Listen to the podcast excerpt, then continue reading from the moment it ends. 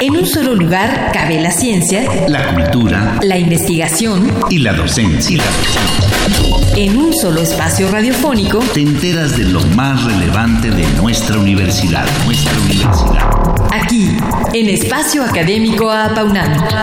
El pluralismo ideológico, esencia de la universidad. Esencia de la universidad.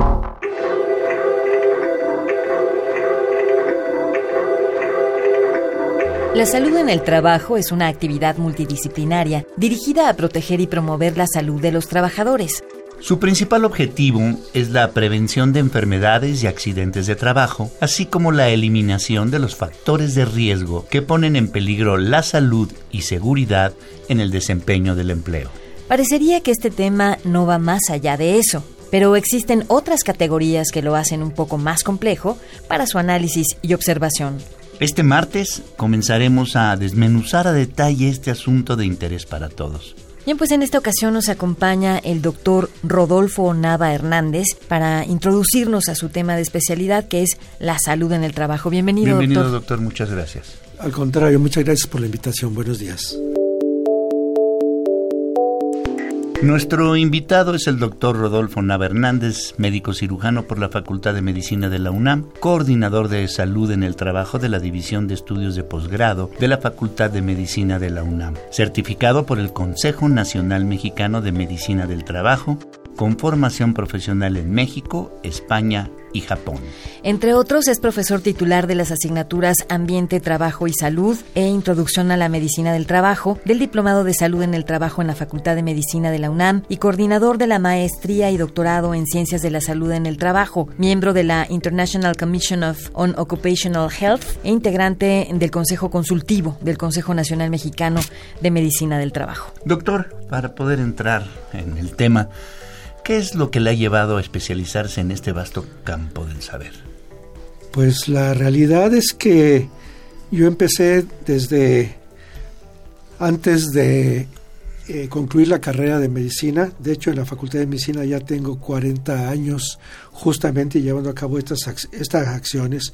Y lo que ha ocurrido es que desde el principio me di cuenta que la medicina curativa, que es lo que se enseña en las facultades de medicina, realmente no resuelve los problemas de salud de la población. Y en particular, si nos referimos a la población trabajadora, que es la que está generando la riqueza en nuestro país y en todos los países, pues e-, era necesario eh, intervenir y participar en la prevención de los problemas de salud de los trabajadores que eh, son los que, repito, están generando la riqueza, puesto que en general las condiciones de trabajo en las cuales ellos se enfrentan, pues obviamente eh, de manera muy frecuente los lleva a sufrir accidentes y enfermedades de trabajo, que es un problema de salud pública que hay que entenderlo de esa manera. Bien, pues al principio expusimos que la salud en el trabajo es una actividad multidisciplinaria y bueno, entre las eh, eh, carreras que participan, las disciplinas que están incluidas, se encuentran medicina y psicología. ¿Qué es lo que ve cada una en este campo, doctor Nava? Sí, eh, para empezar, la medicina del trabajo es una especialidad médica y su, su fundamento es la promoción, la prevención de los accidentes y enfermedades de trabajo, así como su diagnóstico temprano, es decir, que tempranamente, en caso de que no se haya podido prevenir oportunamente el problema, pues se eh, diagnostique tempranamente y se dé un tratamiento también oportuno. Eh, la medicina del trabajo eh, podemos dividirla en cuatro grandes áreas. Una es la investigación, que puede ser, entre otras, la más importante es la investigación epidemiológica, es decir, conocer los problemas de salud de la población trabajadora en este caso. por, por, otro, por otro lado, la, clínica, que es el diagnosticar los problemas de salud de los trabajadores cuando ya estos ya se presentaron, el, eh, el médico de empresa, que es el que está realmente, el que más hace falta, que es el que está identificando los problemas eh, que están generando las alteraciones en la salud y, como dije anteriormente, eh, diagnosticándolas tempranamente, y los médicos que se dedican también al dictamen de los accidentes y las enfermedades de, trabajo, que generalmente esto se lleva a cabo en las instituciones de seguridad eh, social. Y la, la psicología laboral prácticamente es lo mismo, pero visto desde el ángulo eh, mental de los trabajadores. Doctor Hernández, otro asunto directamente relacionado con la salud es la higiene ocupacional. ¿A qué se dedica esta área?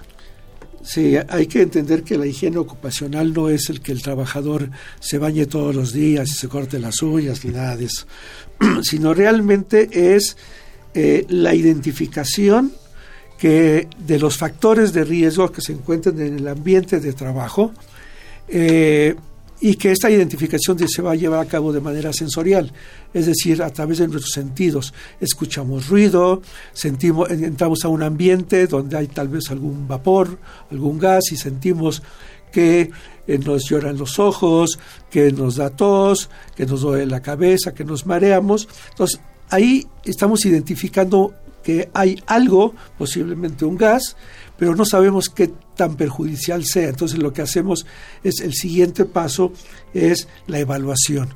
Esto es a través de especialistas, de higienistas industriales, que son los que van a medir en el ambiente de trabajo, toman muestras, las llevan al laboratorio y miden eh, cuál es el contaminante que existe en el ambiente de trabajo y cuál es su concentración en el ambiente de trabajo para ver si incluso está dentro de la, de, la, norma.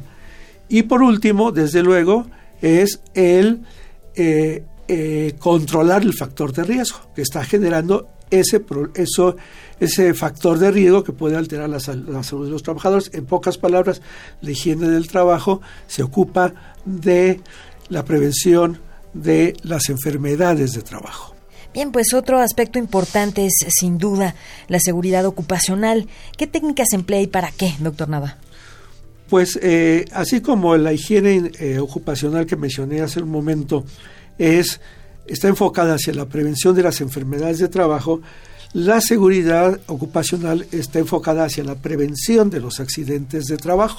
Y de igual manera, lo que se va a hacer primero en la misma empresa, lo que va a hacer es identificar eh, algún factor de riesgo que pueda generar un accidente de trabajo, por ejemplo, eh, una máquina que se encuentra eh, en movimiento, que no está protegida y que algún trabajador puede resbalar, puede meter la mano, puede amputarse una mano, un dedo.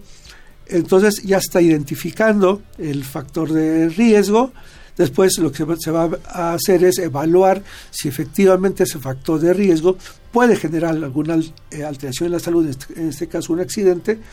Y por último, controlar el factor de riesgo.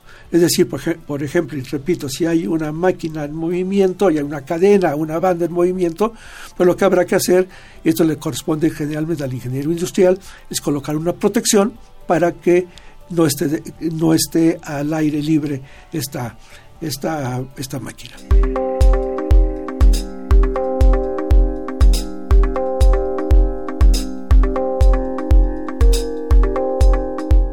Bien, eh, seguimos platicando con el doctor Rodolfo Nava Hernández acerca de la seguridad en el trabajo. Otro aspecto interesante es el relacionado a la ergonomía ocupacional. ¿A qué se refiere, doctor, y cuáles pueden ser sus riesgos? Eh, la ergonomía es eh, todo aquello eh, que se encuentra en el ambiente de trabajo y que puede generar, obviamente, en los trabajadores, sobre todo alteraciones musculoesqueléticas. aquí lo importante que lo que, hay, lo que hay que hacer es adaptar el ambiente de trabajo al trabajador y no hacer que el trabajador busque la manera de adaptarse al trabajo. Es decir, por ejemplo, eh, eh, muy simple, una silla. Una silla, eh, lo ideal es que sea una silla ergonómica que esté diseñada para el cuerpo, para las características, las características físicas de cada uno de nosotros. Y si no es eso, pues al menos que eh, se pueda mover cada una de las partes de la silla para que se adapte a las características físicas del, trabajador. Y algo muy importante es que de, lo más importante, vamos, que se considera dentro de la ergonomía, es el considerar que el trabajador no lleva a cabo cargas pesadas ni posturas forzadas y algo muy importante también son los movimientos repetitivos. Bien, ¿qué tipo de sucesos pueden ser considerados como accidentes ya propiamente de trabajo? Los sucesos. Bueno, lo primero que habría que ver es que el accidente de trabajo se va a llevar eh, a, cabo, se va a presentar de manera intempestiva. Eh, es decir, eh, no después de un largo tiempo de exposición. En ese, en ese sentido, el accidente de trabajo, pues lo que va a ocurrir es que el trabajador, por lo regular, está ocasionado por el, propio, los factores de riesgo presentes del ambiente de trabajo, como pisos en mal estado, escaleras sin, pasamanos, como maquinaria en movimiento, etcétera, que obviamente esto puede generar un accidente de trabajo debido principalmente a esa exposición a la cual se le obliga al trabajador a, estar eh, llevando a cabo sus actividades y en ocasiones también porque por el mismo trabajador el cual llega a no eh, considerar las medidas preventivas si es que ya existen en el centro laboral. ¿Y qué se entiende por enfermedad del trabajo? Eh, la enfermedad de, trabajo es, como dije hace un momento, eh, se va a presentar después de un tiempo prolongado de exposición. Es decir, vamos a suponer un trabajador el cual está expuesto a un gas tóxico. Vamos a poner, por ejemplo, benceno. A la larga de esa exposición, ese trabajador puede llegar a sufrir un, eh, eh, un problema de cáncer que sería leucemia. O un trabajador que está expuesto a ruido. A lo largo del, de la después de un largo tiempo de exposición, lo que va a ocurrir es que va a disminuir su agudeza auditiva y puede incluso llegar a quedar sordo. Con la aclaración, y esto es importante, que la mayoría de las hipoacusias, o sea, la disminución de la agudeza auditiva, son progresivas e irreversibles. Y un caso más que es muy importante también que quisiera mencionar es, por ejemplo, la inhalación de polvos, lo cual estos polvos después de, a determinado tamaño se van a depositar en la parte más profunda de los pulmones, que son los alveolos pulmonares, los van a taponar, después el propio organismo va a producir una fibrosis y esto ya no va a permitir el intercambio de gases del dióxido de carbono y del oxígeno en el organismo, el cual también es progresivo e irreversible que va a llevar a la larga al, al trabajador, aunque ya se le quite del se le retire de la exposición laboral. ¿Y de qué otras maneras, eh, aparte de la que ya nos ha mencionado, influye el ambiente o entorno laboral en la salud de los trabajadores? Bueno, aquí lo importante eh, lo podemos ver desde el punto de vista ah, positivo y negativo. Es decir, el trabajo debería ser satisfactorio y donde las personas nos realicemos como trabajadores, pero también como individuos. Eso es lo ideal pero desafortunadamente, y como se mencionó eh, en un inicio, eh, todos estamos expuestos a una serie de factores de riesgo dependiendo a lo que nos dediquemos. No es, no es lo mismo a lo que se dedica un minero que un agricultor, que un obrero, que un intelectual, que un académico o incluso un alto funcionario o un dueño de una gran empresa. Todos estamos expuestos a factores de riesgo dependiendo en, lo que en lo que trabajemos. Y esto nos va a llevar a la larga, con toda seguridad, alguna enfermedad ocasionada por ese ambiente de trabajo. Bien, pues eh, por ahora no nos queda sino agradecer al doctor Rodolfo Navernández el haber comenzado a introducirnos en el tema de la salud en el trabajo, del que seguiremos hablando el próximo martes. Hasta entonces. muchas, gracias. doctor. Al contrario, muchas gracias. Nuevamente nos estaremos viendo la próxima semana.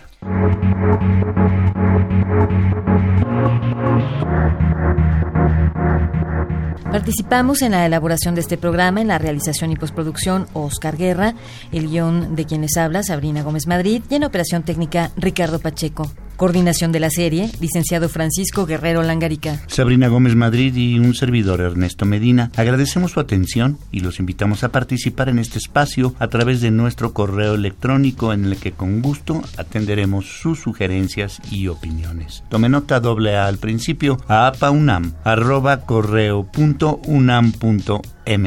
Los esperamos el próximo martes a las 10 de la mañana en Radio UNAM, Experiencia Sonora. En un solo lugar cabe la ciencia, la cultura, la investigación y la docencia. En un solo espacio radiofónico te enteras de lo más relevante de nuestra universidad, nuestra universidad. Aquí, en Espacio Académico Apaunam. El pluralismo ideológico, esencia de la universidad. Esencia de la universidad.